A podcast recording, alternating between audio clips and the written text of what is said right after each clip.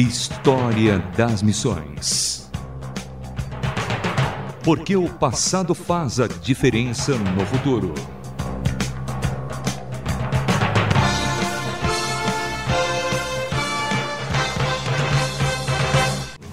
No último História das Missões, ouvimos a respeito de Alberto J. Dias, médico e evangelista cubano que, a partir dos Estados Unidos, levou para seu país a mensagem de Jesus. Hoje vamos continuar falando sobre seu trabalho em Cuba e também o trabalho em Porto Rico. Acompanhe. História das Missões. O trabalho dirigido pelo médico e pregador Alberto J. Dias tinha escolas, cemitérios próprios, reuniões em teatros que eram bastante concorridas, o que acabou incomodando outros.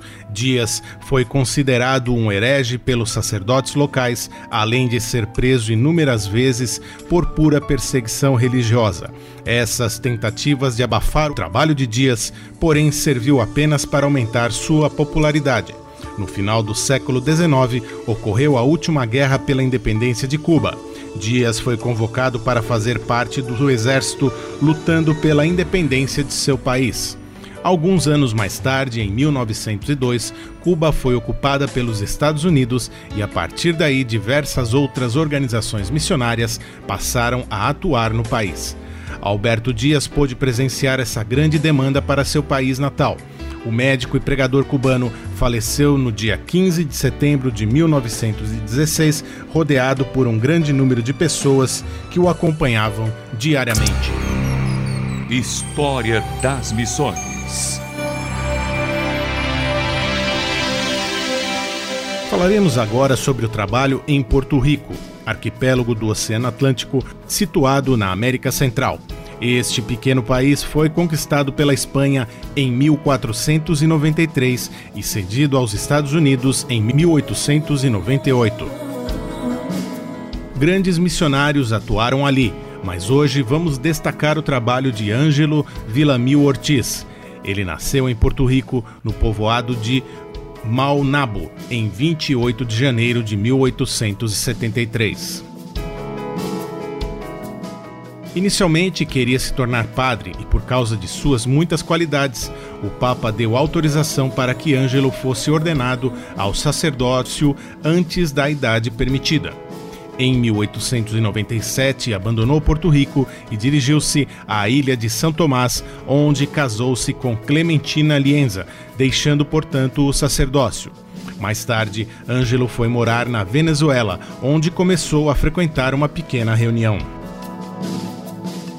Apesar de relutante em deixar algumas práticas do passado, o porto-riquenho batizou-se ali mesmo.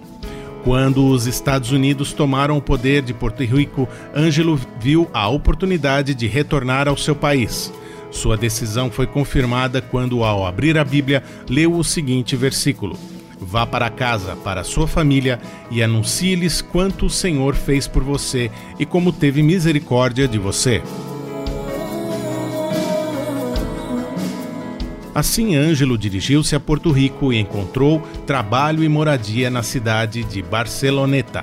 Lá, alugou um pequeno salão onde iniciou uma pequena reunião. Muitas pessoas levantaram-se contra sua mensagem, incluindo parentes e amigos. Isso, porém, não impediu que o trabalho crescesse.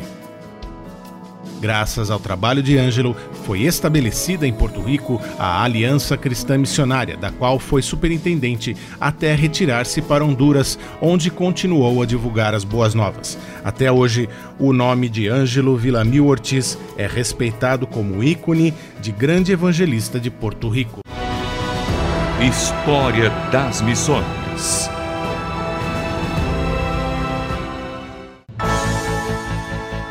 Falamos no programa de hoje sobre Ângelo Villamil Ortiz e também Alberto J. Dias, missionários que trabalharam na América Central. O História das Missões de hoje fica por aqui. Convido você a estar conosco no próximo História das Missões. O programa de hoje teve a apresentação de Samuel Matos com redação de André Castilho, em mais uma produção da Transmundial. E-mails rtm@transmundial.org.br. Um abraço e até o próximo. História das Missões. Mais uma produção transmundial.